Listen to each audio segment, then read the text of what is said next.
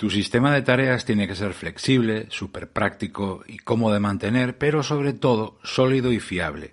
Te ayuda a organizar y organizarte, a recordar y hacer, a hacer seguimiento y no perderte. Por eso no te conviene caer en algunos de los habituales fallos que me gustaría que viéramos juntos.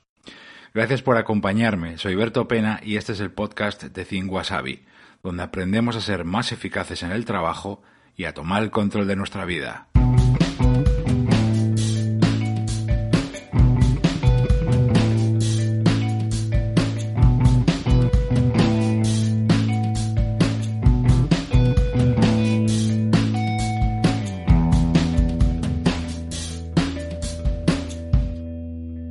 Más de una vez he tenido que responder a esta pregunta.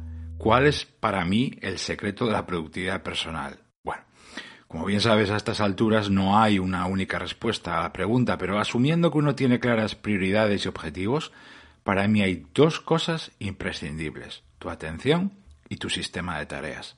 Tu lista de tareas, tu aplicación, tu herramienta, y de ella quería hablarte a continuación y más en concreto de algunos de los errores y malos hábitos que más se repiten alrededor de la gestión de tareas. Y ya sabes lo que decimos cuando hablamos de errores y malos hábitos. Cuanto más se repitan o cuanto más se acumulen entre ellos, más te limitan y te alejan de lo que quieres conseguir. El primero de estos errores es todo un clásico, y es estar buscando constantemente la herramienta perfecta de tareas. No existe. Pero yo soy el primero que en su día pequé de ello, de estar buscando la herramienta. Instalas todas las aplicaciones que existen, sale una nueva y la pruebas, te hablan de otra y vas corriendo a ver cómo es, porque ya te imaginas que va a ser la solución para todo, ¿no? Pero por el camino gastas un montón de tiempo, de energía.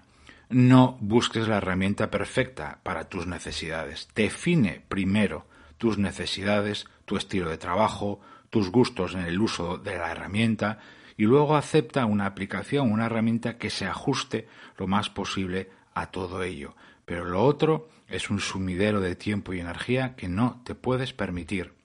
Segundo error, dejar tareas en la bandeja de entrada del correo y no pasarlas a tu sistema. Eso hace, en el fondo, que tengas tareas en dos sitios y tu sistema deja de ser fiable.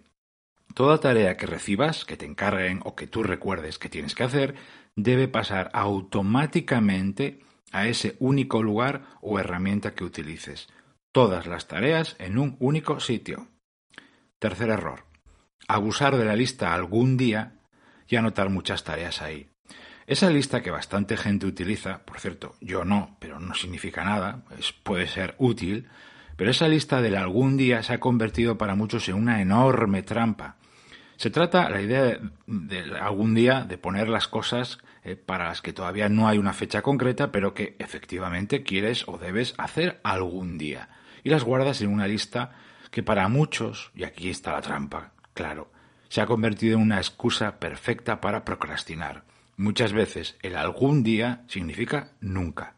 De modo que abusar de esa lista eh, puede ser, para mí lo es y lo fue, un error y un mal hábito. Cuarto error, que por cierto guarda relación con esto que acabamos de ver, y es no asignar fechas a las tareas que yo voy añadiendo a mi sistema. Desde luego que no toda tarea tiene que tener una fecha cuando entra en tu sistema, pero más temprano que tarde sí debería tener fecha, porque una tarea sin fecha no es que solo sea un deseo, es que muchas veces termina en no lo hago nunca o mucho peor, en una futura urgencia. A más tareas sin fecha, más futuros problemas. Quédate con esta idea y yo revisaría mi sistema actual en busca de tareas sin fecha, más tareas sin fecha, más posibles o futuros problemas. Quinto, no trabajar con la lista de tareas, con tu herramienta de tareas, tu sistema de tareas al lado, abierta y bien cerca, a mano. Realmente tu aplicación de tareas o la agenda, la libreta, la herramienta que tú utilices debería estar pegada a ti constantemente. Es tu consejera y tu asesora te ayuda a anotar y capturar rápido cada nueva acción o recordatorio. También a ver y decidir lo próximo. También a no perderte con todas las cosas nuevas eh, que, te, traen, que te piden y que en el fondo pueden esperar. Bueno, en definitiva, te ayuda a poner orden en el caos en el que muchos días de trabajo, de trabajo se terminan convirtiendo. Si no la tienes siempre a tu lado y a mano, tu sistema empieza a fallar ¿Puedes organizarte teniéndola lejos, cerrada? Bueno, pues sí, pero es más difícil. El trabajo tenemos que simplificarlo y agilizarlo. Sexto error. No despiezar tareas grandes y dividirlas en subtareas. De las subtareas me has escuchado hablar más de una vez y, una maravilla. Son una maravilla del trabajo inteligente que defiendo a muerte.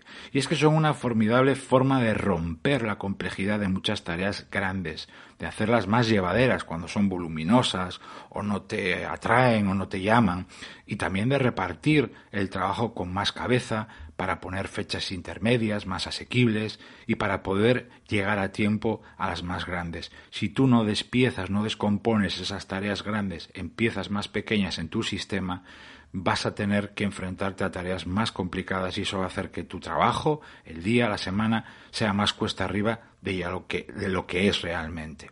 Y el séptimo error del que te quería hablar hoy, podríamos estar hablando realmente horas, pero he intentado centrarme en algunos de los más significativos y ojo porque este es muy habitual. Y es gastar mucho tiempo y energía clasificando, etiquetando y organizando tareas. Algo parecido a lo que mucha gente hace con el correo. Se desgastan un montón organizando el correo. Ese tiempo y esa energía debería invertirse en hacer y avanzar, no en organizarte. Por supuesto que hay que planificar, por supuesto que hay que organizar y pensar antes de correr y tener una herramienta bien afilada, pero no te puedes pasar, porque paradójicamente también eso te puede llevar a la improductividad.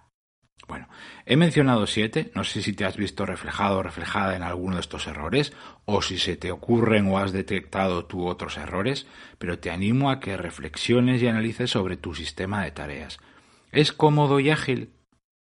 ¿Te quita poco tiempo de mantenimiento? ¿Te ayuda a decidir y centrarte? ¿Es flexible pero fiable y fiable a la vez? Afínalo y mejóralo, sin volverte loco, ¿eh? Eso sí pero merece la pena que lo cuides porque es tu guía diaria.